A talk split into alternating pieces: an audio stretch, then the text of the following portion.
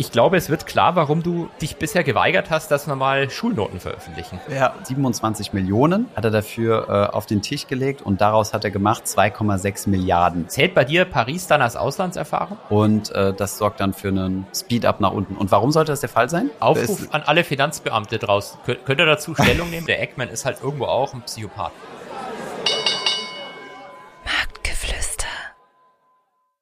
Hallo und herzlich willkommen zu dieser neuen Podcast-Folge, einer Mini-Jubiläumsfolge von Marktgeflüster, nämlich es ist die Nummer 30. Wie geht's dir, Holger? Wie war deine Woche? Ähm, alles scheiße, wie immer natürlich, Thomas. Ja, Standard. Was anderes kann man darauf nicht antworten. Ich, ich fand es war eine richtig geile Woche, aber vielleicht kommen wir zu den, zu den Marktzeugthemen ja sowieso später noch irgendwann. Die Rubrik ähm, war sehr klein, dafür haben wir uns aber heute einen sehr großen Brocken rausgesucht. Äh, ich bin schon sehr excited. Also ich glaube, ich habe noch nie so viel Vorbereitung, also vorbereitend so viel gelesen. Und dann, dann bin ich ja richtig gespannt, was kommt. Mhm. Ähm, aber ich muss dich vorher was, was, was viel Wichtigeres eigentlich fragen. Ja, frag. Ähm, was würdest du sagen? ACWI, MSCI World oder FTSE All World? ich weiß nicht, wie oft ich diese Frage schon bekommen habe. Ich habe ähm, dazu ein Video nämlich von dir diese Woche gesehen. Ehrlich? Also wir sind ja jetzt, äh, wir machen ja jetzt viel mehr Short-Videos. Von daher spreadet sich unser Content gerade wie, wie verrückt überall. Ähm, von daher hilf mir auf die Sprünge. Ich weiß nicht, was ich empfohlen habe, oder ich sehr wahrscheinlich empfehlen wir gar nichts. Aber das ist eine häufige Frage, die wir bekommen. Von daher, ich sag immer, es ist egal. Also das eine oder das andere, ganz egal. Weltweit diversifiziert. Du, du hast empfohlen, du das? dass man den MSCI World nicht mit dem, mit dem FTSE All World kombinieren sollte. Genau, also das gibt's auch, dass es Leute gibt, die äh, einen FTSE All World machen und dann noch äh, aus der MSCI-Familie Dinge dazu mischen. Warum sollte ich das nicht tun? Ähm, weil du nicht dieselbe Klassifizierung von Industrie- und Schwellenländern hast. Also, warum soll ich das nicht tun? Das ist jetzt wirklich äh, rumgenördet. Anlageberatung. Ja. Das ist Anlage, genau, Anlageberatung. Nein, das ist ja wirklich rumgenördet. Also, du, natürlich kannst du das tun, ja. Ähm, du hast dann halt nur Doppler drin und wenn du zum Beispiel einen FTSE All World holst, dann sind dort keine Emerging Markets drin und gewisse Länder sind bei äh, MSCI, ich glaube Südkorea ist so ein ist so ein Land, das ist äh, bei bei FTSI ist das glaube ich Industrieland und bei MSCI ist es Schwellenland oder umgekehrt.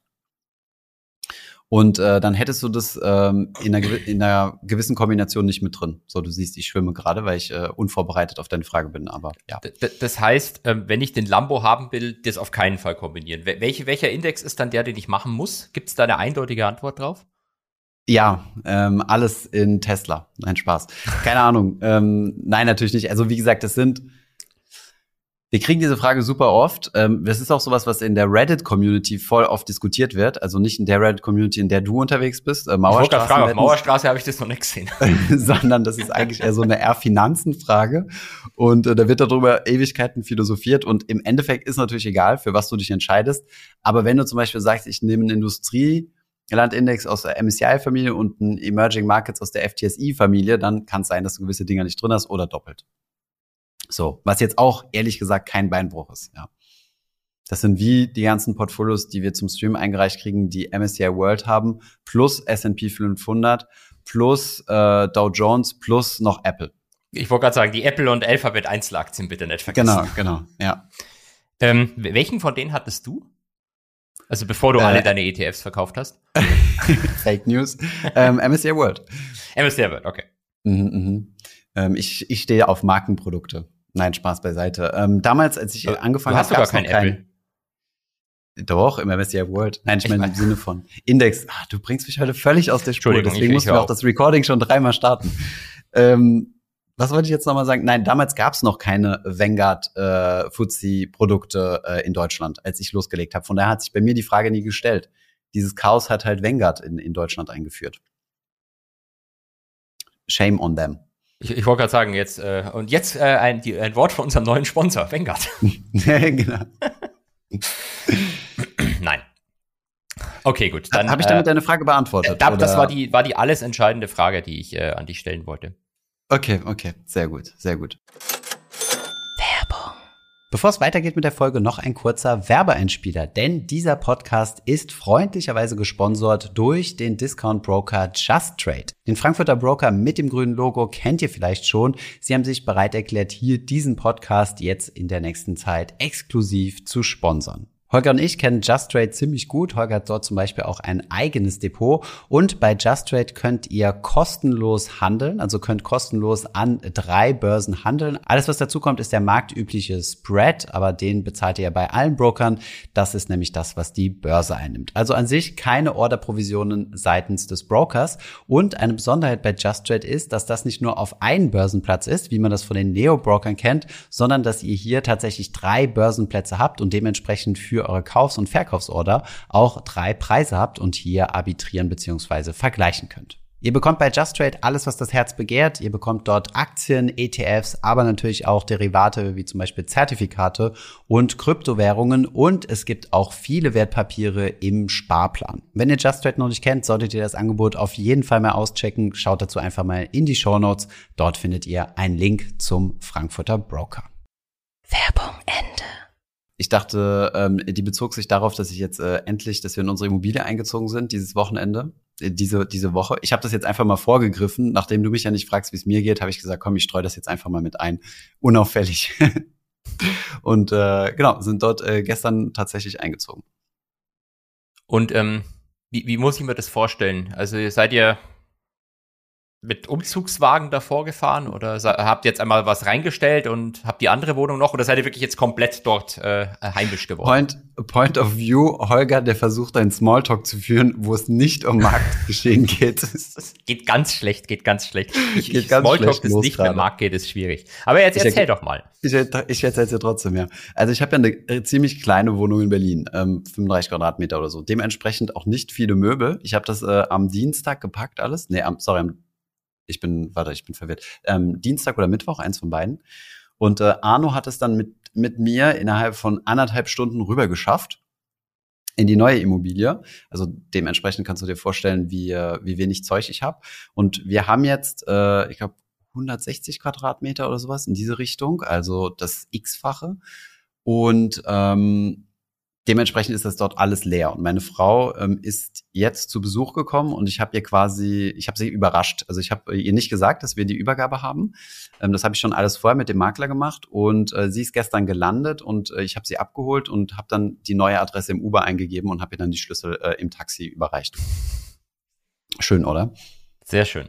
Sehr, sehr genau. romantisch vor allem auch. Genau, und es stand auch schon ein Blumenstrauß und eine Flasche äh, Champagner da, wie, wie sich das für gute Franzosen gehört. Ich, ich wollte gerade sagen, äh, wie sich das für Franzosen gehört, genau.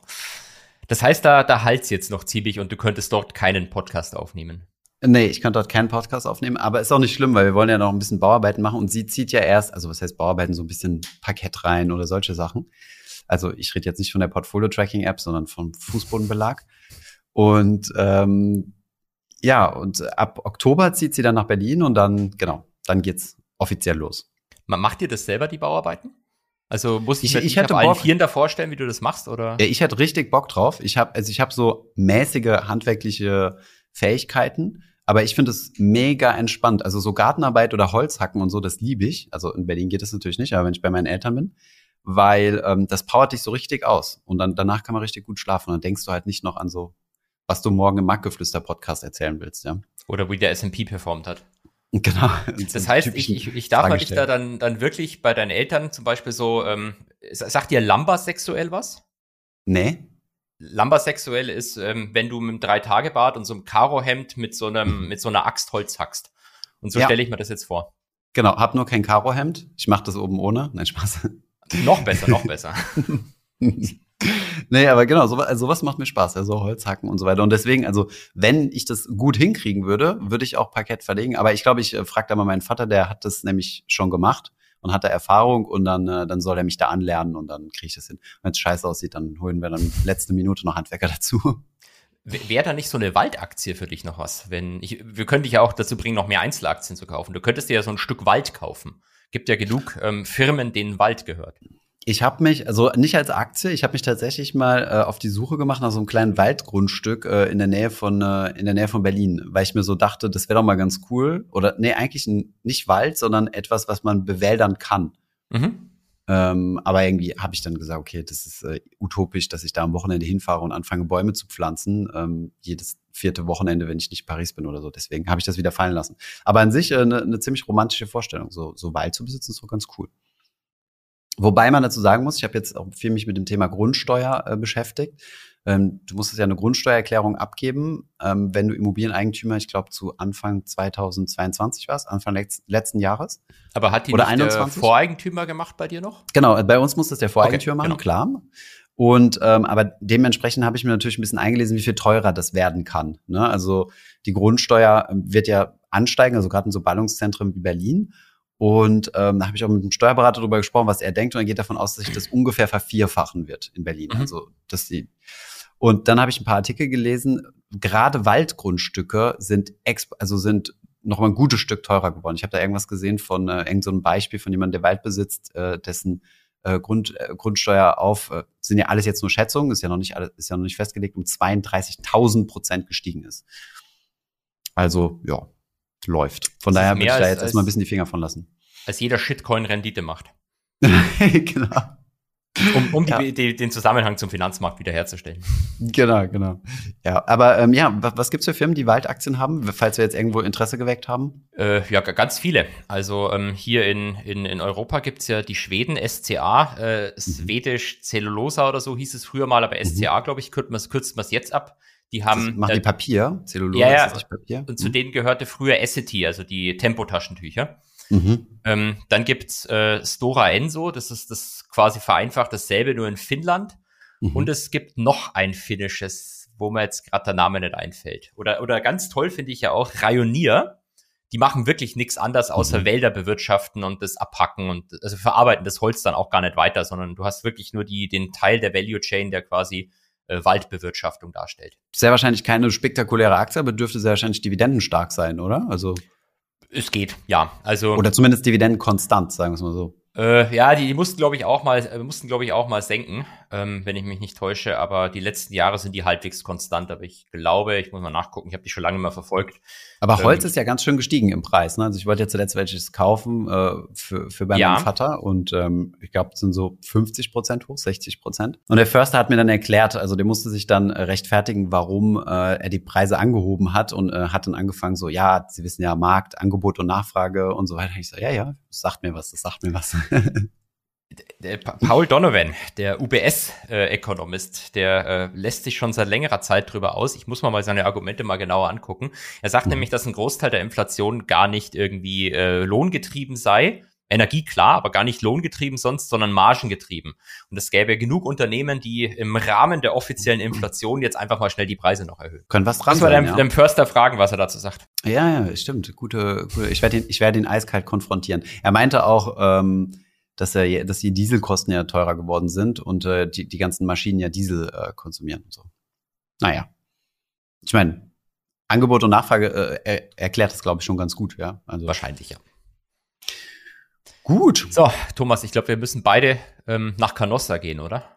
Ja, ja, wir haben beide Blödsinn erzählt im letzten Podcast. Äh, jetzt mal unabhängig davon, dass wir eine Story erzählt haben oder ich eine Story erzählt habe, die wir zwar vorher schon mal, die ich schon mal vorher erzählt habe, und zwar in Folge eins. Ähm, nicht Ich schlimm. übrigens auch. Meine Story ist anscheinend auch schon mal irgendwo vorgekommen. Ah, okay, weil ich bin extra durch die ganzen vorherigen Folgen und habe mir äh, die Geschichten aus dem Goldmann-Garten nochmal angehört und da war nichts dabei. Das heißt, wir haben die an einer anderen Stelle gedroppt. Wir müssen einfach unsere Kategorien systematischer respektieren. Aber ja, mach du zuerst. Was, äh, welchen Blödsinn hast du verzapft in der letzten Folge?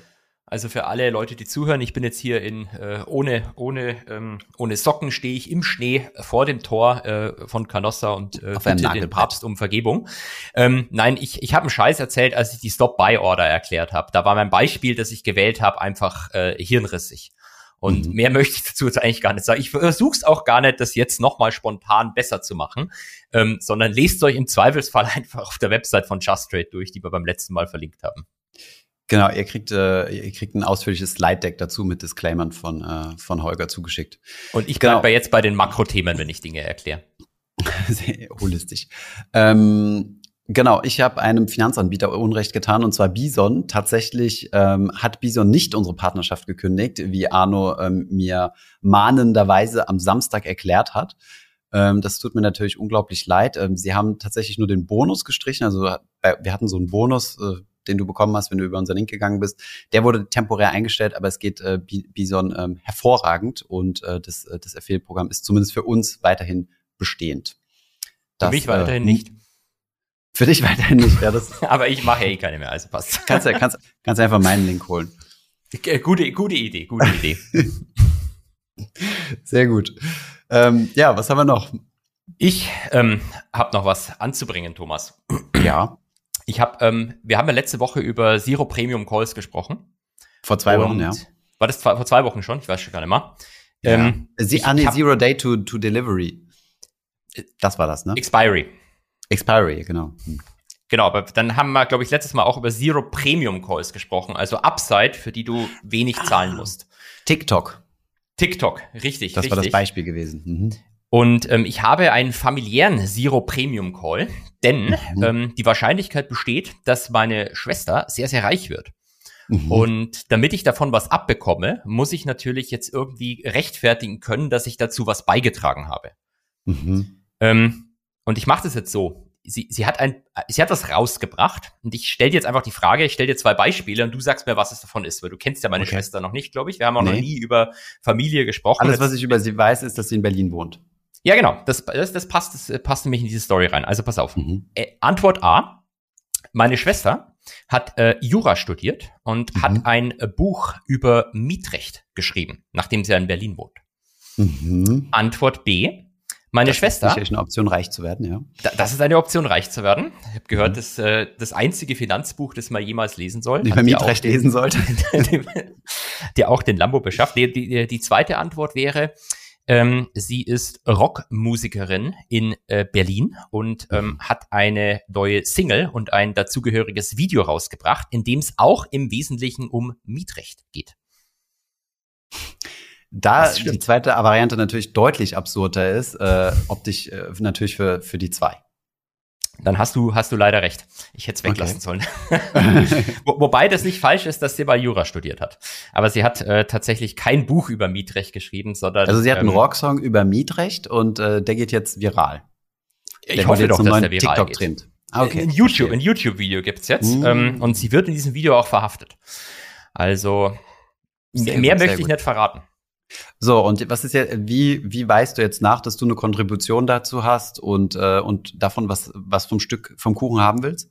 Das habe ich ja, glaube ich, hiermit schon getan. Also jetzt äh, möchte ich quasi alle unsere äh, äh, äh, Zuhörer aufrufen, ähm, die, dieses Video anzuklicken und ähm, zu sagen, der Goldkraft braucht Geld. Sehr gut, sehr gut. Äh, Link natürlich wie immer in den Show Notes. Ausgezeichnet, das machen wir. Ich bin gespannt. Also, du lehnst dich weit aus dem Fenster. Aber, aber wenn das fliegt, dann habe ich hier jetzt offiziell den Nachweis, äh, tausende Leute haben es gehört, dass ich einen wesentlichen Beitrag dazu geleistet habe und meine Kinder dann in der, in der Erbrangfolge ganz nach oben gesetzt werden. Geil. Sehr gut, sehr gut. Ich habe noch was. Okay, ja. Ich hab habe was Angst. gehört über dich. Echt? Was hast du über Ja. mich gehört? Ähm, achte Klasse, Thomas. Fällt dir was ein? Was war in der achten Klasse? Was Hast war in du der achten kennengelernt, der mit mir die achte Klasse gemacht hat? Vielleicht, vielleicht. Was hast du in der achten Klasse gemacht, Thomas? Welche? Die erste oder die zweite? Das, das beantwortet schon die Frage. Ähm, ich glaube, es wird klar, warum du dich bisher geweigert hast, dass wir mal Schulnoten veröffentlichen. Ja, das stimmt. Du hast ja deine, ähm, dein Abi-Zeugnisse auf, auf Insta rausgehauen, hast mich vorher gefragt, ob wir das auf Marktgeflüster machen. Habe ich gesagt, auf gar keinen Fall. Und dann habe ich mich doch tatsächlich bei Leroy im Interview verplappert. Also das heißt verplappert, habe ich erzählt, dass ich, äh, dass ich meine Klasse wiederholt habe. Und das war die achte Klasse, ja. Ich habe das bisher immer gut verheimlichen können im Marktgeflüster-Podcast, wo wir immer ein bisschen äh, frei Schnauze reden. Ähm, genau, da bin ich dann aber über meine, über meine eigene äh, Ch Chat Chatterei gestolpert. Und die große entscheidende Frage ist, wegen welchen Fächern? Und ich sage, es war Wirtschaft. Nee, ich hatte gar keine Wirtschaft. Äh, es waren ein ganzes, ganz viele Fächer. Also ich hatte Katastrophe. Ich bin, glaube ich, mit einem Schnitt von fünf oder so sitzen geblieben. Also oder noch drunter. Also äh, das war meine rebellische Phase. Und, und, und woran hat's gelegen? Ich weiß es nicht, Herr Professor. Äh, Ich kann es dir nicht sagen. Sie, Sie So, sind doch der Pädagoge.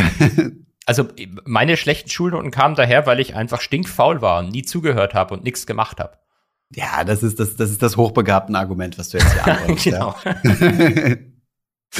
Nee, nee, äh, bei mir war es tatsächlich so gewesen, ähm, ich bin auch viel nicht in die Schule, nicht in die, nicht in die Schule gegangen, also habe einfach geschwänzt, auf gut Deutsch. und ähm, ja, war mit anderen Dingen beschäftigt. Von meinem Freundeskreis sind dann auch einige, mussten die Schule verlassen. Also es war schon, ging schon wild her. Und ähm, dann in der nächsten Klasse, also beim zweiten Versuch der achten, bin ich so auf den, auf den richtigen Weg gekommen. Ich glaube, die achte, siebte, achte ist eigentlich so eine ganz gute, weil da bist du noch weit vom Abi entfernt, da kannst du noch ein bisschen was retten. Das oder? heißt, alle Leute, die mit dir zusammen die Schule verlassen haben und nicht wieder zurückgegangen sind, die haben Startups gegründet und sind im Silicon Valley jetzt Milliardäre? Nee, das weiß ich gar nicht. Also ein Freund von mir ist äh, als Zimmermann, der hat eine Zimmermannsausbildung gemacht und ist durch ganz Oh, das ist Europa gereist. Und da war ich richtig neidisch. Also das, der hat immer so geile Klamotten gehabt, also so wie die Zimmermänner halt äh, bekleidet sind. Das ist ja noch ein sehr traditionsreiches Gewerbe.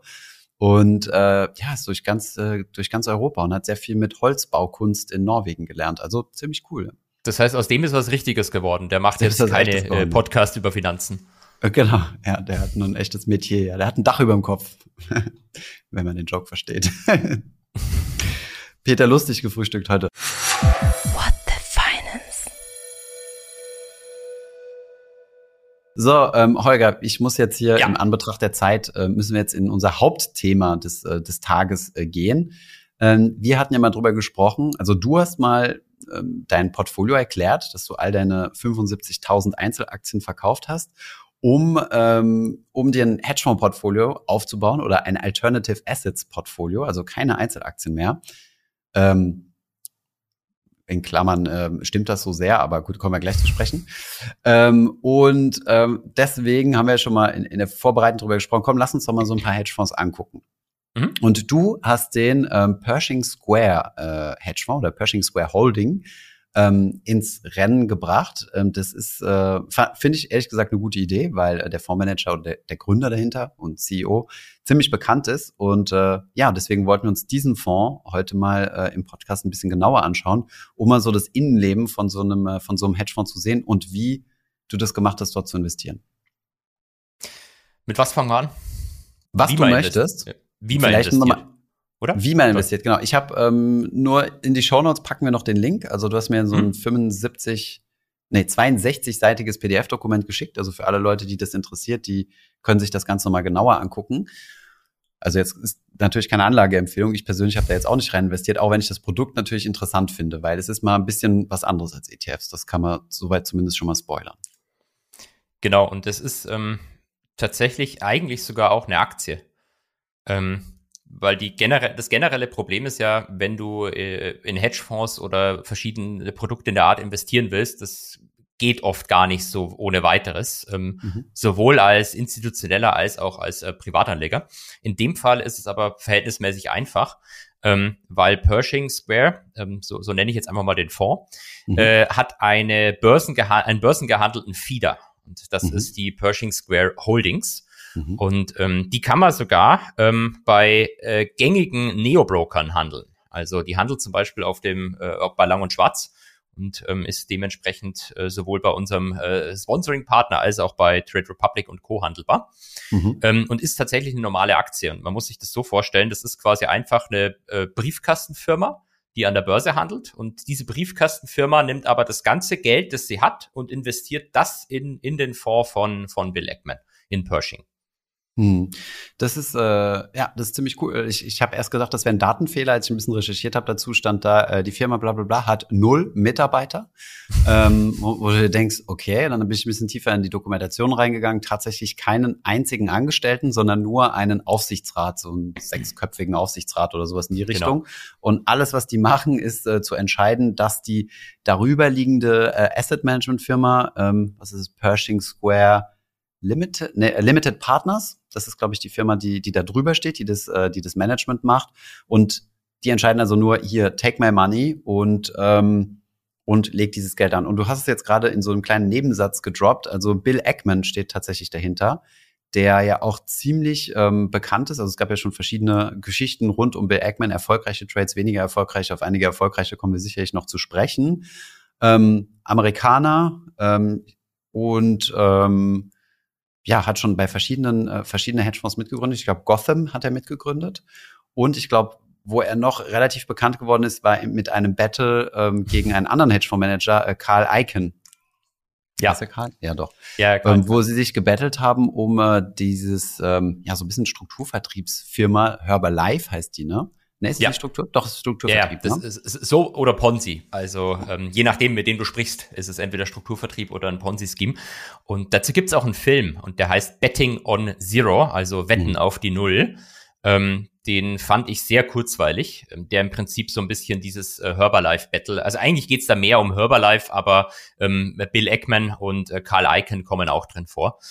Ähm, und da wird so ein Beides bisschen Milliardäre. Ne, Bei- bei- genau, sehr hohem, genau. Auf sehr hohem Niveau haben sie sich gebettelt. Äh, wer hat jetzt welche Seite vertreten? Ich glaube, Eggman war der Shortseller und hat gesagt, das ist alles Ponzi und Icahn sagte, nee, nee, das Ding ist gut.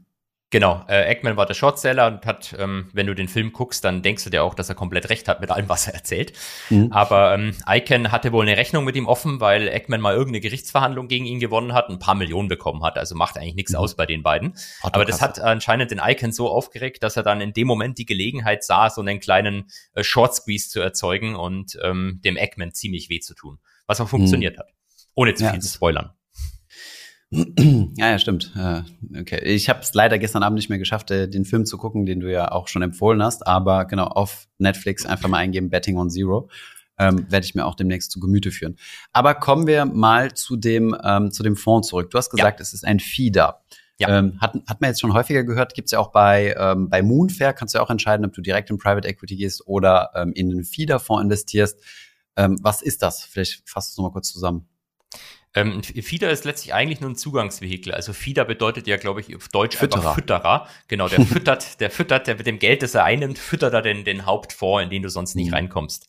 Hm. Ähm, das ist, wie gesagt, wie du sagst, im Private Equity Bereich eigentlich gängig, vor allem wenn du mit kleinen Volumina äh, gesammelt in den Fonds rein willst, wie das Moonfair macht. Das sind für Private Equity Fonds sind halt die 200k immer noch kleine Tickets. Hm. Ähm, und das Problem aber ist bei börsengelisteten Feedern, du kannst das Ding halt nur an der Börse kaufen. Und Mhm. der Börsenpreis muss nicht unbedingt den wahren Wert in Anführungszeichen des Fonds widerspiegeln. Also du erwirbst halt x Fondsanteile indirekt über so eine Aktie und diese Fondsanteile können halt sowohl mehr wert sein als die Aktie, als auch weniger wert. Je nachdem, wie viel Nachfrage gerade nach der Aktie existiert. Also da, der, der, der Fonds berichtet halt den, den fairen Wert sozusagen auf wöchentlicher Basis, glaube ich, macht's Eggman. Und ähm, dann bestimmt sich der Aktienpreis einfach durch Angebot und Nachfrage. Der kann komplett losgelöst von dem Wert des Fonds sein. Das ist so, glaube ich, das Hauptproblem an den Feedern.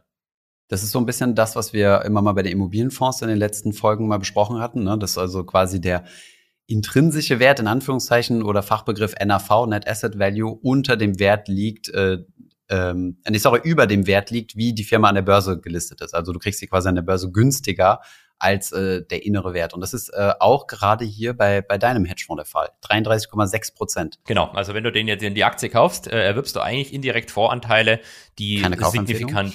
Was? Keine Kaufempfehlung an dieser Stelle. Genau, ke- keine, keine Kaufempfehlung. In- Erwirbst du indirekt Voranteile, die signifikant teurer sind. Ähm, wenn die einen 33,6% Discount haben, bedeutet es, die sind ungefähr 50, 50% mehr wert, als durch die Aktie impliziert wird, oder? Ja, ich glaube schon. Ich kann so schlecht Kopf rechnen. Wenn du 33% verlierst, wie viel musst du machen, damit du wieder bei plus minus null bist? 50%, oder? Ähm, bestimmt. Ja, ich bin auch schlecht im Kopf rechnen. Da sind wir ein schlechtes Team. Ähm, ich suche es gerade mal raus, weil äh, im Endeffekt, was ja interessant ist, ähm, da gab es auch eine, eine Slide dazu, ähm, dass dieser, dass diese Diskrepanz äh, immer größer geworden ist. Ja. Und tatsächlich stellen die das ja so ein bisschen als positiv dar. Ich finde jetzt den O-Ton gerade nicht. Ähm, ah ja, genau, hier. The board continues to believe that the most powerful driver of long-term shareholder return will be continued strong above um, and relative NAV performance.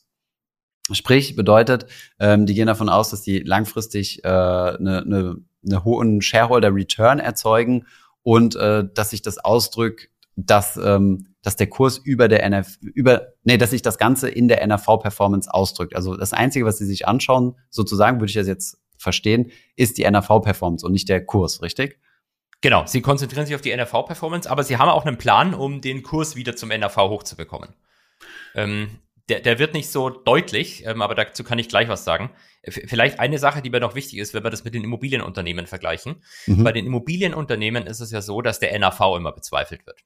Also Mhm. du kaufst dir jetzt Vonovia, ich weiß nicht, wo der Discount aktuell steht, ähm, aber du kaufst deutlich günstiger, als die Immobilien ähm, in äh, offiziell wert sind, laut der Aussage von Vonovia und Gutachtern. Aber wenn du jetzt wirklich Vonovia komplett aufkaufen würdest und alle Immobilien verkaufen, ist es sehr Mhm. unrealistisch, dass du tatsächlich diesen Wert auch nur annähernd bekommen würdest. Hm. Und so begründet der Markt quasi diesen Discount und sagt halt der NAV oder äh, NTA sogar, äh, bei Vonovia nennen die das Net Tangible Assets, der ist halt Mhm. Bullshit. Und Mhm. der große Unterschied zu, zu Eggman hier ist, da, da, da, da, da lehne ich mich aus dem Fenster. Das, das sagt jeder, dass es Bullshit ist. Okay, gut. Also äh, wie groß Bullshit ist jetzt die Frage, aber zumindest, äh, naja. Mhm. Ähm, nee, aber das Problem bei Eggman ist, dass er eigentlich nur liquide Assets hat. Der, der hat keine ähm, Immobilien oder sonst was drin, sondern der, der Fonds besteht eigentlich nur aus liquiden Assets, also aus Aktien und ein paar, ähm, sage ich mal, äh, Hedges, die aber auch eigentlich liquide sind. Das heißt, was er, was er theoretisch machen könnte, ist, er könnte den Fonds jetzt zumachen. Er könnte Mhm. sagen, okay, gut, wir liquidieren alles, was wir haben, wir machen zu und geben unseren Anlegern das Geld zurück. Dann würdest du wahrscheinlich mehr bekommen, als die Aktie im Moment wert ist. Ähm, das geht bei Vonovia eben nicht. Das, das macht Mhm. aber Eggman nicht, weil dann kann er ja kein Fee- und Performance-Fee-Einkommen mehr. Also dann verdient er ja kein Geld mehr, wenn er kein Geld mehr Und was man fairerweise sagen muss, die Positionen sind ja schon relativ groß. Also kommen wir ja gleich nochmal drauf zu sprechen. Er hat ja zum Beispiel 10% an UMG, Universal Music Group, und das ist, glaube ich, 1,3 Milliarden wert oder so, deren Position gerade. Muss ich gerade nochmal gleich checken. Und äh, wenn du 1,3 Milliarden Paket auf den Markt schmeißt, dann wird natürlich auch der Kurs nachgeben und dadurch würde natürlich auch Genau. die Diskrepanz wieder schmilzen. Genau. Aber das Deswegen finde ich super das in- Den NRV würdest du nie bekommen, aber äh, man kann durchaus argumentieren, dass du mehr kriegen würdest als der als der als die der 33 Aktienkurs. Prozent Discount. Ja, okay. Ja, super spannend. Ähm, Im Endeffekt, ähm, sowas kann ja auch bei ETFs passieren, so, also, um jetzt mal nochmal in das mir bekannte Spielfeld zu gehen. Ja. Ist aber relativ selten, zumindest bei großen, weil du ja sogenannte Market Maker hast. Du hast ja auch einen schönen Post dazu gemacht, wie ETF-Anteile entstehen und aufgelöst werden. Und ähm, das passiert ja überwiegend durch die Market Maker, die ja quasi in Kontakt mit der Fondsgesellschaft stehen und theoretisch ETF-Anteile kaufen können und die gegen die Aktien tauschen oder Ja. umgekehrt. Die Aktien kaufen, die im ETF drin sind und der Fondsgesellschaft zuschieben und dafür den ETF bekommen. Und so sorgen die ja quasi dafür, dass der NAV, also der innere Wert in Anführungszeichen, ziemlich genau dem Wert entspricht, wie sie an der Börse gelistet sind. Das sieht man übrigens auch bei uns auf der äh, ETF-Suche, jetzt mal ein klein bisschen Werbung einzustreuen. Nein, Spaß, aber eine Problematik, die wir halt hatten, ist immer, sollen wir NAVs zeigen oder sollen wir Börsenkurse zeigen? NAVs hast du meistens eine längere Historie, also eine, also und eine verlässliche Historie. Ja.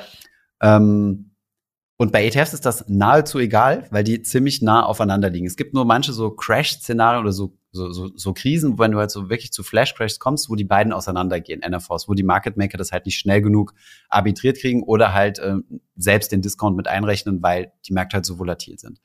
Ähm, so, und jetzt meine Frage an dich. Warum ähm, gibt es keine Market Maker, die dasselbe Spielchen mit, ähm, mit Pershing Square spielen oder gibt es da einfach keine Schnittstelle? Also theoretisch könntest du doch als, als gewiefter Arbitreur hingehen, ähm, das Aktienpaket kaufen und gegen, äh, gegen Fondsanteile von Pershing Square Holdings tauschen.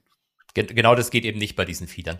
Ähm, Mhm. Du kannst das Aktiending kaufen, aber du müsstest die ganze Firma übernehmen, äh, um Mhm. in der Lage zu sein, äh, die, diesen Tausch dann durchzuführen und die Firma zu liquidieren.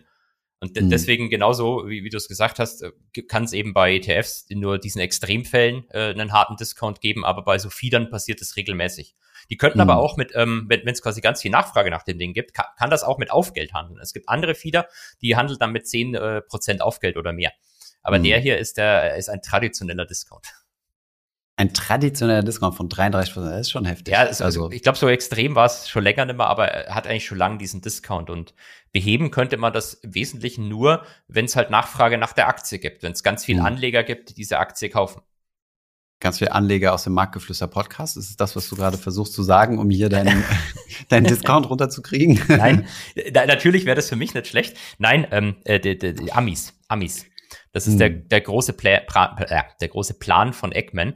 Du kannst Hm. dieses Ding, das ist in London gelistet und in Amsterdam. Amsterdam. Du kannst das in Amerika nicht richtig kaufen. Also Amis können Mhm. ausländische Aktien immer nur mit viele hin und her kaufen.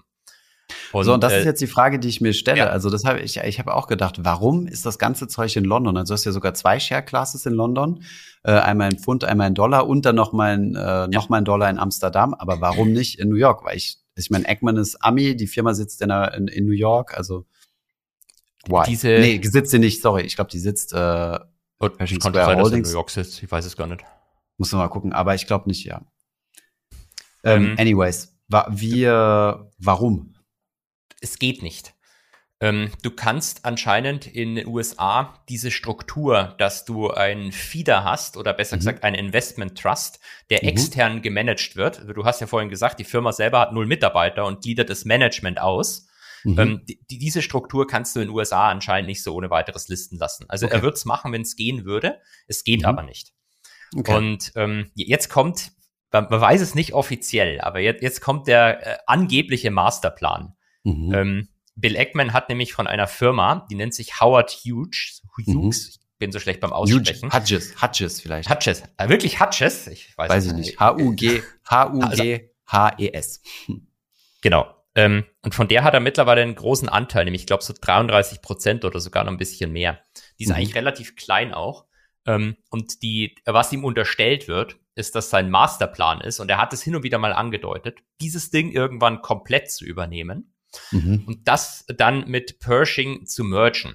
Also, dass mhm. er eigentlich diese Firma dann hat äh, und von der aus seine Assets managt. Also nichts anderes, als das Warren Buffett mit Berkshire macht. Genau, das und, wollte ich gerade sagen, ja. Also das, daher hat er vielleicht seinen Spitznamen äh, Little, äh, Little, Little Warren Buffett. Little Warren. Vielleicht, vielleicht nochmal für die Erklärung für die Leute, die wir jetzt schon seit äh, 15 Minuten abgehangen haben.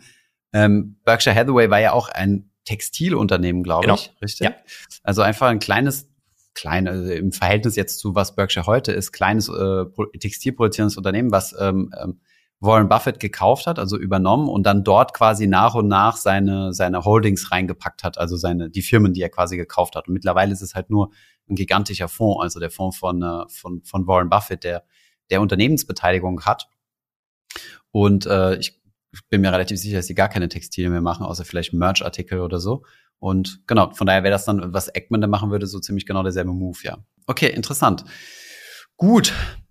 Keine Anlageempfehlung ich, natürlich. Keine Anlageempfehlung, genau. Wie, wie kommt es denn? Also kannst du das übrigens erklären, äh, bezüglich keine Anlageempfehlung. Wir kommen auch gleich nochmal zur Performance zu sprechen, da habe hm. ich auch noch ein paar Fragen. Aber kannst du dir diesen Discount erklären? Also woher kommt das? Also für mich gibt es ja so zwei Gründe. Also Markt, es gibt ja verschiedene Gründe, wo die Discounts herkommen. Erstens mal, wenn du nicht genau siehst, was drin ist. Also ähm, es gibt ja den sogenannten Konglomeratabschlag, ja. also oder Holdingsabschlag. Das ist, wenn du große Konglomerate hast, ähm, die ganz viele andere Firmen besitzen. Und wenn du die Werte der einzelnen Firmen aufsummierst, kommst du auf einen höheren Wert, als das Konglomerat gerade gehandelt wird. Weil es einfach heißt, dass, ähm, dass diese Konglomerate einen gewissen, irgendwann eine gewisse Ineffizienz haben. Also Manager können, äh, haben gewisse Interessenskonflikte und so weiter. Ähm, und Genau, also das wäre ein Grund, warum es zu so einem krassen Abschlag an der Börse im Vergleich zum NRV kommen kann. Zweiter Grund könnte natürlich sein Illiquidität, also dass du, dass du gar nicht so schnell an deine Kohle rankommst. Also was ist es? Ich, ich würde sagen, eine, eine, Kombination aus beiden. Also du kannst eben, mhm. wie gesagt, nicht äh, an, die, an die Kohle ran, sondern du kannst bloß die Aktie kaufen und verkaufen. Also du hast keine mhm. Chance, von diesem Discount zu profitieren. Und das ja. andere ist, äh, der Eggman ist halt irgendwo auch ein Psychopath. der, also der, der hat, hat halt mal 2015 ähm, zweimal hintereinander so, so richtig Scheiße gebaut. Da mhm. hat der, da hat die, war die Performance auch katastrophal. Ja. Da mhm. hat er, ähm, ähm, eigentlich hatte er Chipotle, das hat er immer noch, die hatten damals so Lebensmittelskandale, das hat ihn mhm. getroffen, mhm. aber viel schlimmer war ähm, Valiant. Das ist mhm. so ein ähm, äh, kanadischer ähm, Pharmakonzern, der heißt mittlerweile Bausch Health. Äh, mhm. die hatten einen, einen riesen ähm, Bilanzbetrug begangen und das kam raus. Und äh, das kam halt wie, wie immer so scheibchenweise. Mhm. Und das mhm. war schon die größte Position in Eggmans Portfolio. Ähm, und der hatte dann, glaube ich, sogar noch nachgekauft und äh, hat sich lange nicht davon getrennt und hat da einen Haufen Geld verloren. Ja, okay. So Ego-Sachen. Ja, aber Performance ist echt sehr interessant. Aber vielleicht kommen wir noch darauf zu sprechen, ähm, auf die einzelnen Positionen, die dort drin sind. Ja. Ähm, du hast sie ja aufge, äh, aufgelistet und was ich ganz cool finde in diesem Slide Deck ist, dass die auf, auflisten, also sehr positiv in Contributors, also die, die zur Performance beigebracht haben und Distractors, also diejenigen, die die Performance verhagelt haben. Also wen haben wir auf welcher Seite und warum? Ja, das ist tatsächlich mittlerweile bei Hedgefonds eigentlich üblich, dass du zumindest mal so eine Attributionsanalyse ah, immer rausgibst, wo du dann den Leuten nicht äh, direkt erklärst, wann du was gekauft und verkaufst hast. Das trauen sich dann oft nicht, aber dass sie mhm. zumindest sagen, wir haben das gehalten und das hat auf die Performance folgende Auswirkung gehabt. Daraus ähm, kannst du ja Schlussfolgern, oder? Wann, wann das gekauft und genau. verkauft wurde. More, more genau. less, ne? Ja, und ja, genau, im Wesentlichen so, ja. Ähm, so, äh, was man vielleicht sieht, ist, dass die, die Firmen, die er drin hat, sind eigentlich wenige, aber sehr groß bekannte, oder? Also Mhm. Universal Music kennt man wahrscheinlich. Da habe ich Ähm, einiges gelernt, weil wir hatten damals, ähm, als ich in der Bank war, hatten wir eine Transaktion mit äh, Vivendi. Mhm. Und äh, denen gehört ja, denen hat ja Universal Music Group gehört. Und deswegen war ich überrascht, das hier zu sehen. Aber die haben die ja 2021 an die Börse gebracht. Und ähm, in dem Zug äh, hat ja hier Pershing Square auch 10% gekauft. Oder ich glaube, Ja. vorher haben die noch gekauft. Oder auf jeden Fall in dem Das- Jahr sind zwei Dinge passiert. Vivendi ist runter, von, ich glaube, die hatten 70 Prozent. Und ähm, Pershing Square hat äh, 10 Prozent eingesammelt. Derzeit steht es in den, deren Büchern mit 1,3 Milliarden Bewertung zum Zeitpunkt dieser Präsentation. Genau. Was haben wir noch? Äh, Loaves, ich weiß nicht, wie man das ausspricht. Ich glaube, die machen Baumärkte. Die machen so Einrichtungsgegenstände, glaube ich. Also ich dachte zuerst, es wäre Lo Löwe, also dieses deutsche Loewe, weißt du? Aber die sind ja schon. Ewigkeiten pleite. Also ich verwechsel die Genau. häufiger mal. Und das war, äh, die waren nicht auf der Contributor-Seite, sondern die andere. Wie hieß die nochmal? Die Detractor. Detractors-Seite. Genau. Haben ihn gekostet 4,7 Prozent Rendite ähm, in 22. Und äh, der zweite größte Detractor äh, war Netflix gewesen mit minus 3,9 Prozent Rendite. Ja. Ähm, davon hat er sich aber getrennt. Ja, und dann ist wieder gestiegen, glaube ich, wie das das Gesetz auch möchte in solchen Fällen. Genau, ich glaube, nach den äh, die Quartalszahlen waren ja, hatten wir, glaube ich, im Podcast auch schon mal angedeutet gehabt, äh, weniger erfreulich und äh, dann ist äh, Netflix eingebrochen und daraufhin hat es dann verkauft. Genau. Und das wundert mich auch ein bisschen, warum er das gemacht hat, weil Netflix eigentlich dafür bekannt ist. Gut, das war schon richtig pervers äh, letztes Jahr, aber Netflix ist dafür bekannt, dass die halt mega Bewegungen nach den Quartalszahlen eigentlich immer haben. Sowohl rauf Mhm. als auch runter.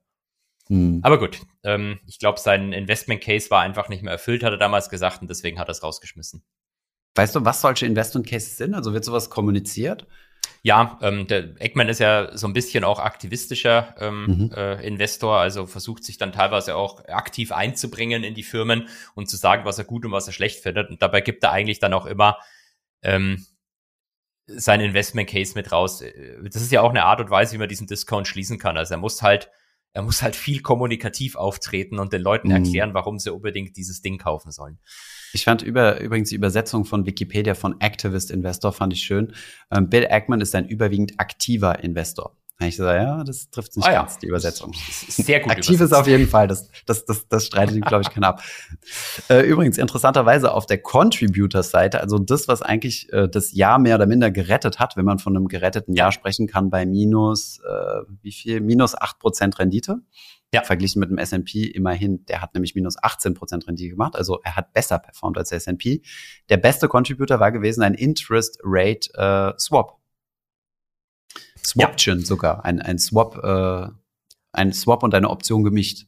Erklär uns, what is that? Ähm, also halt was vielleicht heute halt heu- heute einfach. Ähm, er wettet im Wesentlichen auf steigende Zinsen oder hat auf Mhm. steigende Zinsen gewettet. Also das Mhm. ist so der zweite Pitch von ihm, dass er ähm, zusätzlich zu seinen wenigen Aktien, die er hält, noch so ein paar einzelne ähm, Derivate Wetten macht, die, wenn sie Mhm. aufgehen, dass, dass sie ihm richtig gut Geld machen. Ja. Also zum Beispiel hat er auch ähm, Corona äh, kommen sehen. Das kann man hier 2020. wirklich sagen. Mhm. Hat, hat er kommen sehen, weil ähm, er hatte äh, einen Absicherungstrade vorher gemacht, der verhundertfacht hat dann im Jahr 2020 oder fast verhundertfacht. Verdreiundneunzigfacht. Also Ja, übertreiben genau, lässt man nicht. 93-fach. Ich, ich will nicht übertreiben, das stimmt. Lassen wir mal die Kirche im Dorf. Ähm, Mhm. Und, und sein, sein Pitch quasi ist auch, äh, liebe, liebe Investoren, kauft meine äh, Fiedergesellschaft, denn so kommt ihr an solche sehr unwahrscheinlichen, aber dann hochprofitablen äh, Derivate-Trades ran, die ihr sonst vielleicht gar nicht machen könnt. Mhm. Ja. Äh, Und, und damit macht er halt seinem, seinem Produktnamen eigentlich alle Ehre, ne? Ein Hedgefonds, also im Endeffekt Netflix kaufen und, und irgendwelche Universal Music und so weiter, das kann ja eigentlich jeder, in Anführungszeichen. Genau. Ähm, aber Hedgefonds ist ja quasi, ähm, du sicherst dich gegen gewisse Ereignisse ab. Also er hatte auch eine, es gibt auch eine sehr schöne Slide in dem Deck. Also dieser Covid-Trade, von dem du gesprochen hast, 2020, hat ihn gekostet 27 Millionen, hat er dafür äh, auf den Tisch gelegt und daraus hat er gemacht 2,6 Milliarden. Also eine drei, äh, Ver-93-Fachung. Also das ist schon ziemlich krass. Und dasselbe hat er auch in der Subprime-Krise schon hinbekommen. Also 2005 bis 2009. Okay, gut, das Fenster ist jetzt ein bisschen lang gezogen. 46 Millionen bezahlt für eine Absicherung, 1,1 Milliarden draus gemacht. Also 17,5er Multiple. Und für das Jahr 2022, also dieser, dieser Interest Rate Swap, der ihm 14 Prozent seiner Rendite gebracht oder 14 Rendite. Oh, wie soll ich das jetzt sagen? Also die Contribution war plus 14 Prozent ja. von diesem Swap, also auf sein Gesamtportfolio. Hat ihn gekostet 384 Millionen und ähm, hat ihm gebracht 2,6 Milliarden. Ähm, also bisschen weniger ähm, spektakulär als der Covid-Trade, aber immerhin hat das halt seine Performance ähm, besser gemacht als die vom S&P. Muss genau, und das ist, das ist halt die, die, seine, sein Pitch. Ich kaufe ein paar Einzelaktien, die könnt ihr auch so kaufen, aber ich mache da noch ein paar verrückte, teilweise Global Macro Trades, äh, mhm. die, die ihr sonst so nicht machen könnt. Ähm, ob das immer so, ich meine, da gibt es auch genug von diesen Dingern, die er gemacht hat, die nicht aufgehen. Also er wettet zum Beispiel mhm. auch gerade, dass ähm, der, der Hongkong-Dollar, äh, die, die Spanne zum normalen US-Dollar, dass die aufgegeben wird irgendwann. Ähm, mhm. Es kostet ihn halt irgendwie fast nichts drauf zu wetten. Wenn mhm. das aber vielleicht in ein paar Jahren passiert, macht er damit auch wieder gut Geld. Stimmt, genau, das sagt er ja. Ähm, das ist ja so ein bisschen, was, was so Nassim Taleb in seinem Buch äh, Schwarzer Schwan so ein bisschen ja. beschreibt, so seine Op Option-Trading-Strategie. Möglichst günstig einsteigen auf hochgradig unwahrscheinliche Ereignisse. Wenn sie nicht eintreten, also die höchste Wahrscheinlichkeit ist ja, dass sie nicht eintreten, und hat, ich, habe ich ein bisschen Geld verloren, aber wenn sie doch eintreten, dann habe ich halt krass überproportionale Gewinne. Genau. Ähm, ja, super spannend. Ähm, gehen wir ja dann gleich vielleicht mal zur Performance über, weil im Endeffekt ähm, das ganze, die, die ganze Hedging-Sache und dies und das und jenes, was, was ja am Ende zählt, ist Strich drunter, wie viel ist bei rumgekommen. Und da hat er eine schöne Grafik, also ich habe es jetzt nicht nachgerechnet, ich weiß, geht auch glaube ich gar nicht, aber wo er halt zeigt, äh, wie die Entwicklung von seinem Fonds ist von 2004 bis 2022, ähm, verglichen mit dem S&P 500, äh, so die amerikanische Referenz. So und was ich jetzt schon sehr beeindruckend finde, normalerweise, wenn du einen Aktienmarkt schaust und zwei Dinge miteinander vergleichst, dann gehen die zumindest mal die Vorzeichen mehr oder minder in dieselbe Richtung. Also, ähm, keine ja. Ahnung, wenn du einen DAX und einen MSCI World vergleichst, da gibt's natürlich Diskrepanzen. Aber ich glaube, in einem Jahr, wo der MSCI World krass positiv gelaufen ist, wird auch der DAX ganz gut gelaufen sein. Also nicht diametral entgegengesetzt. Und das ist, äh, das kann man hier bei dem, äh, bei dem, bei dem Hedgefonds hier ganz gut beobachten, dass es da manche Jahre gibt, wo er komplett richtig oder komplett daneben gelegen hat. Also drei Jahre, die gar nicht gut gelaufen, also verhältnismäßig schlecht gelaufen sind. Im Vergleich zum S&P war 2011 bis 2013. 2013 besonders bitter, da hat der S&P nämlich 32 Prozent plus gemacht und er in Anführungszeichen nur 9,6. Also da hat er sich sehr wahrscheinlich gegen irgendwas abgesichert, was da nicht eingetreten ist. Im Folgejahr hat er dann aber den S&P stark outperformed und dann sind wieder drei schwache Jahre gekommen oder sehr schwache Jahre sogar, weil S&P drei Jahre in Folge positiv, äh, positiver Return und er drei Jahre in Folge negativer Return. Das war die also Zeit mit Valiant. Valiant, ähm, das war was ihm, was größte Position im Portfolio und das Ding hat halt, glaube ich, 90 Prozent an Wert verloren ungefähr. Ja, krass. Und äh, wie hat sich das auf seinen Asset under Management ausgewirkt? Äh, Kenne ich keine Zahl, kenne ich keine Zahl, nee. aber es ist sicherlich zurückgegangen, ohne mich aus dem Fenster zu lehnen. Allein durch den Wertverlust ist sehr zurück. Nee, also ich, ja, also unab also wie viele Investoren ja. wollten dann zusätzlich noch an ihre Kohle ran, ja. Ja, spannend. Und dann 2020 hat er natürlich den absoluten Knaller gelandet, 18 Prozent plus im S&P. Wir erinnern uns, das war das Covid-Jahr und er hat 70 Prozent plus gemacht. Also ähm, schon eine ziemlich äh, schon eine ziemlich spannende Sache. Also man kann halt wirklich mit, mit so einem Produkt äh, komplett neben der Marktrendite liegen, so im positiven als auch im, ja. im, im, negativen Sinn. Und damit sind wir ja, glaube ich, schon bei deinem Lieblingsthema, dekorrelierte Assets, ja. Äh, ja, der ist halbwegs unkorreliert. der, der ist halbwegs unkorreliert zum S&P. Ähm, Schade, ist jetzt nicht ausgerechnet hier in den Slides. Hätten wir, hätten wir vielleicht vorab ausrechnen können, wie da der Korrelationsfaktor ist, aber dürfte relativ niedrig sein ja, ich glaube positiv, aber, ähm, aber nicht allzu hoch.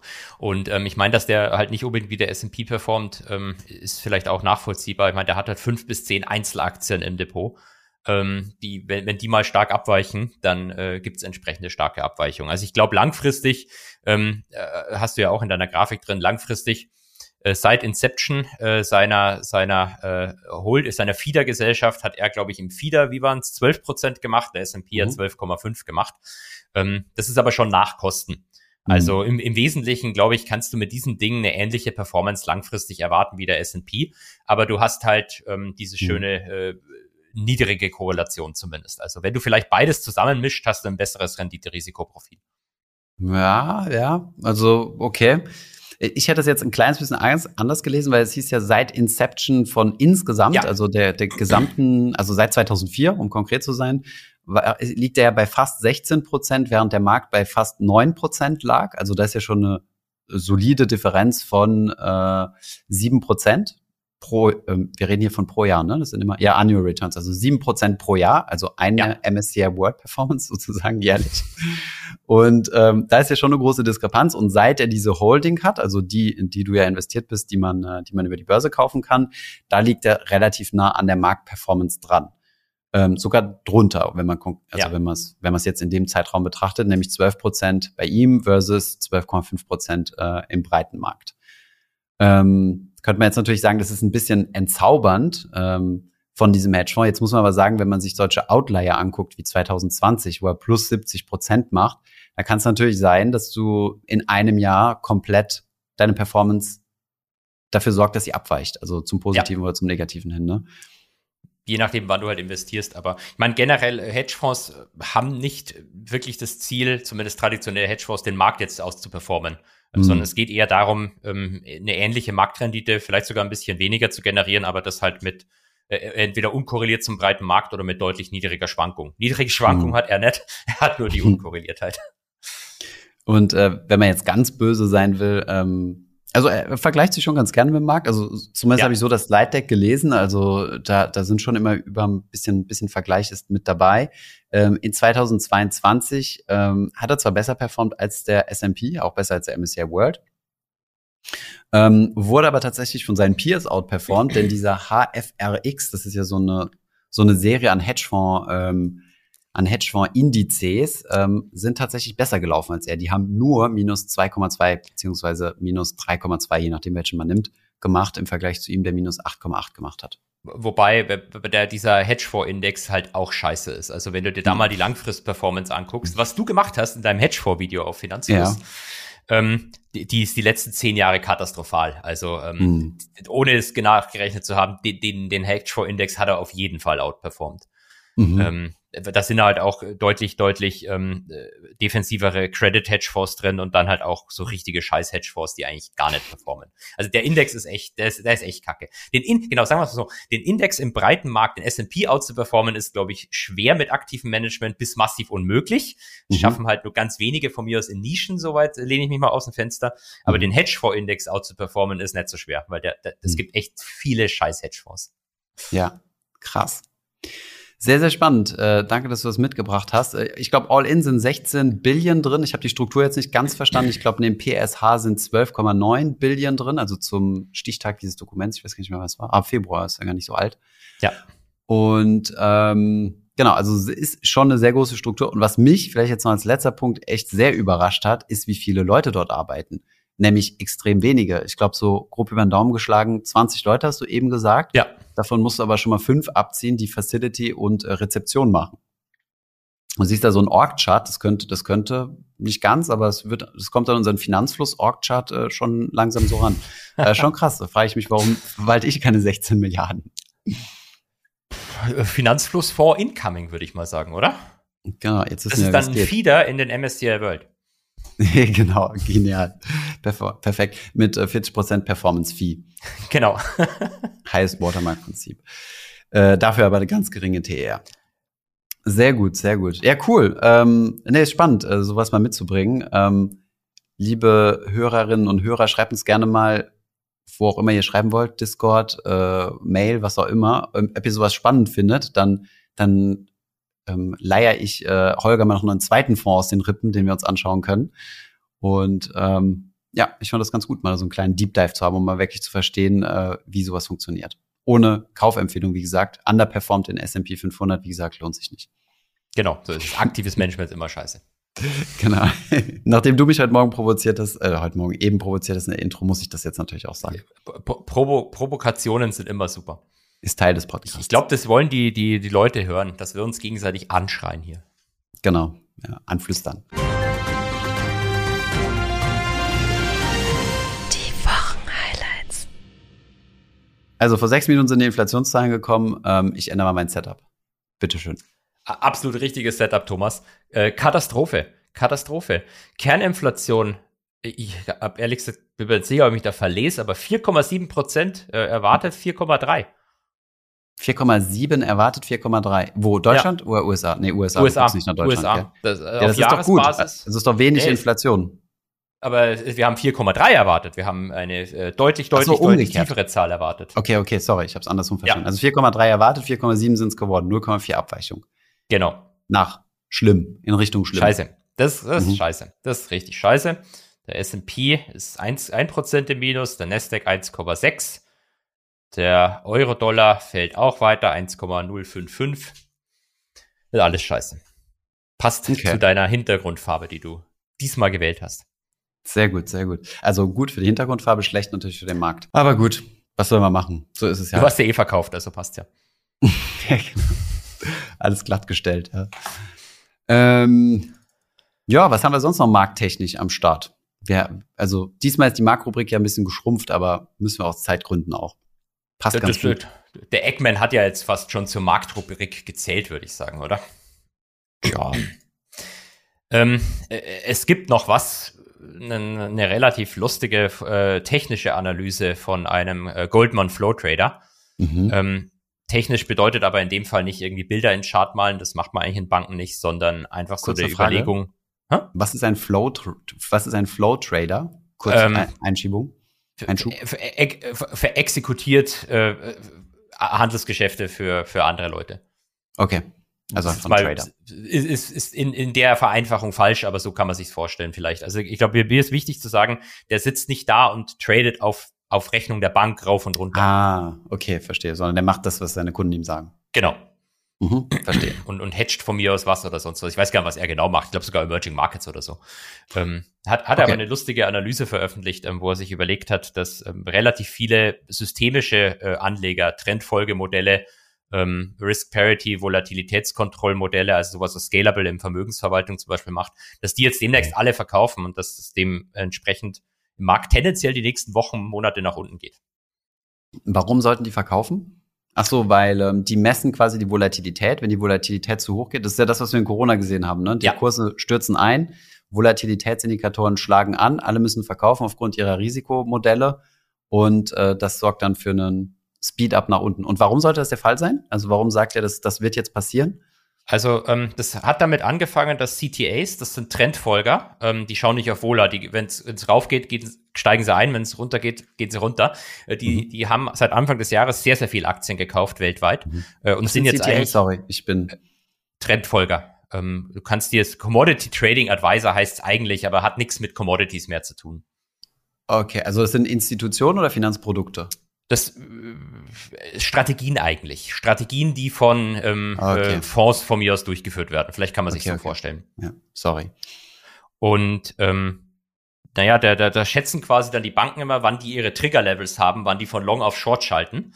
Mhm. Und laut Goldman äh, sind alle Trigger-Levels jetzt gefallen, weil der Markt ein bisschen nach unten gegangen ist und die eh sehr investiert waren. Und die sind jetzt alle auf äh, Verkaufen Mhm. und müssten jetzt die kommenden Wochen, vor allem wenn der Markt noch weiter runtergeht, könnten die im Extremfall bis zu 200 Milliarden an Aktien verkaufen.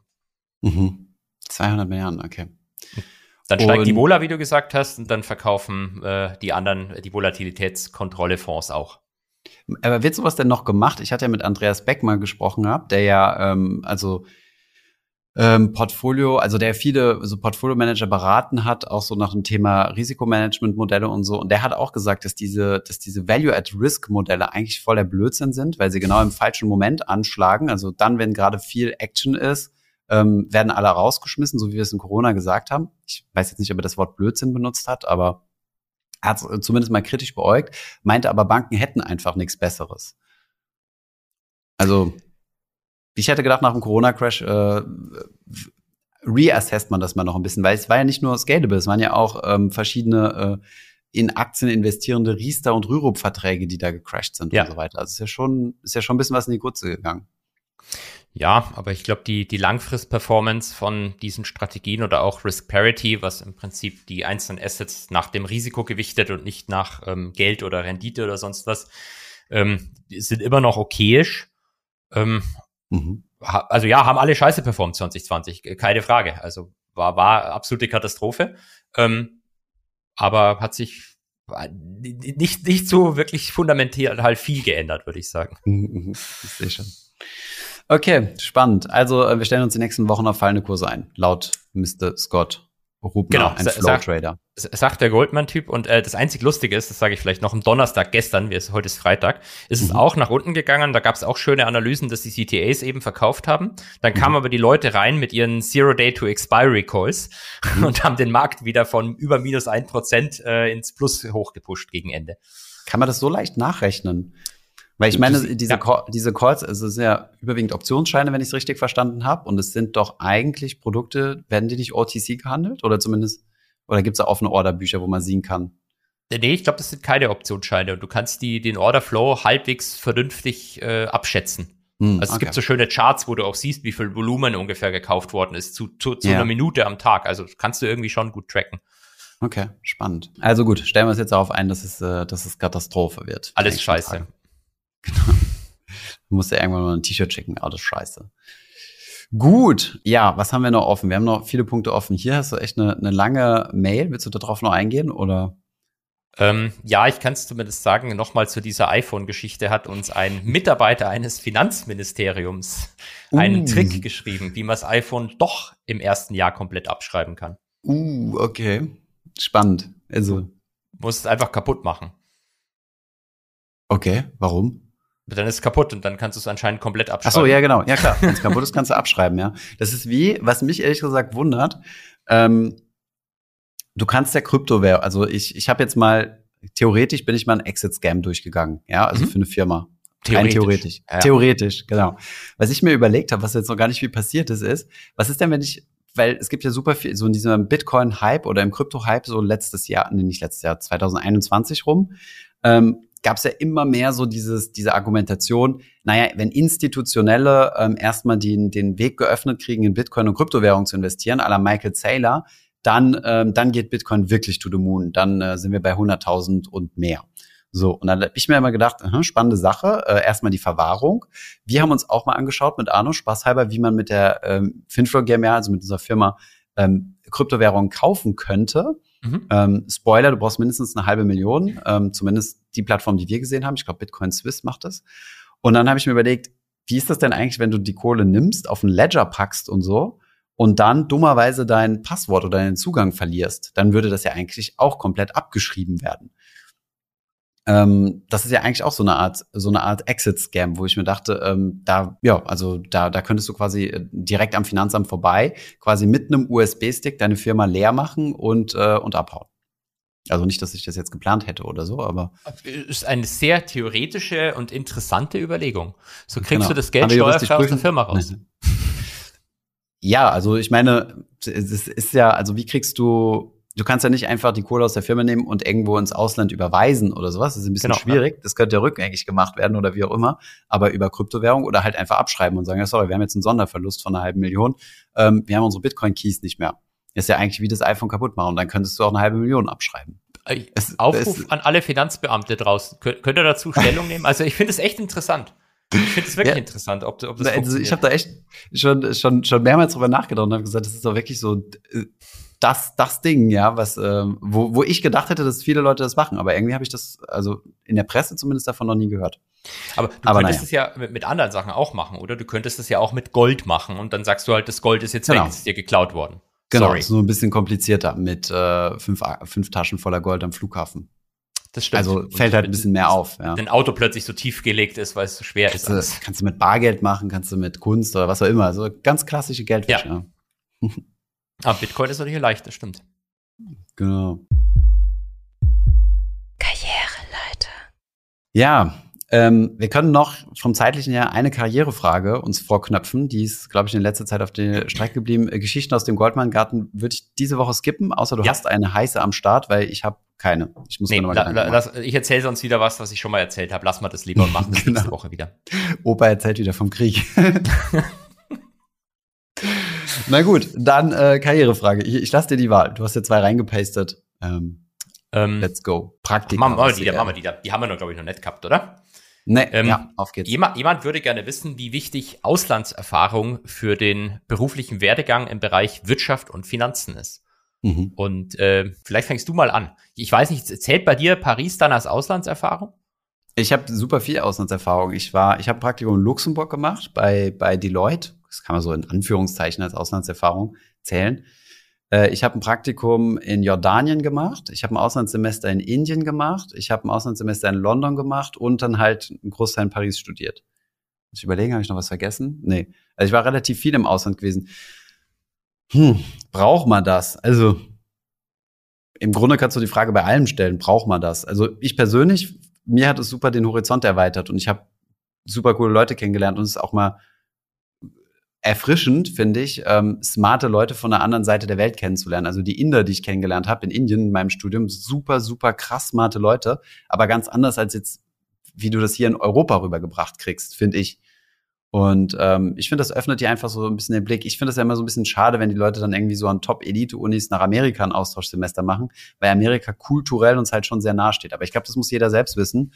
Und ich glaube, ich muss auch eingestehen, dass wenn du so ein Columbia-Auslandssemester machen kannst oder so, ist das vermutlich für den CV sogar noch mal einen Ticken förderlicher. Aber ich glaube, das muss man eher persönlich beantworten, worauf man, worauf man da Bock hat, ja.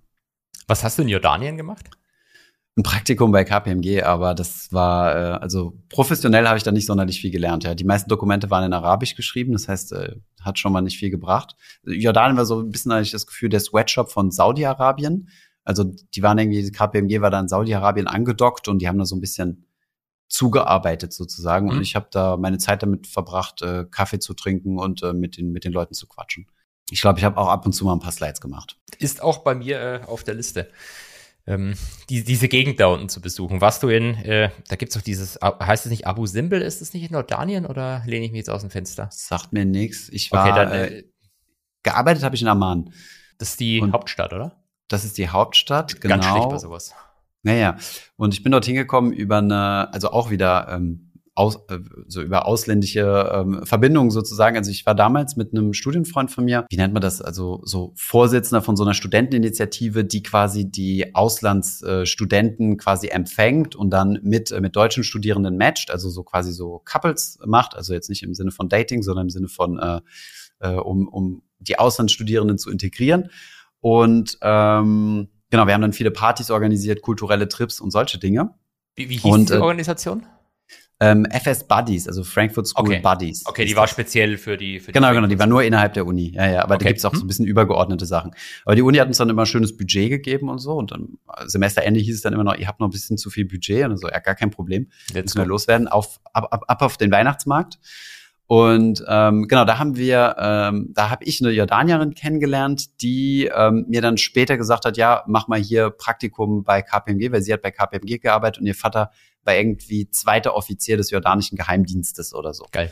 Also, ähm, ja, das war ganz cool. Dann bin ich durch Jordanien gereist, ähm, ab und zu mit Militärbegleitung. Ähm, ja, war, war, war eine spannende Sache, ja. Kann ich dir mal ein paar Bilder zeigen, wenn du hier oh ja, bist. Aber die verschicke ich äh, nicht übers Internet. bitte, bitte, auf jeden Fall.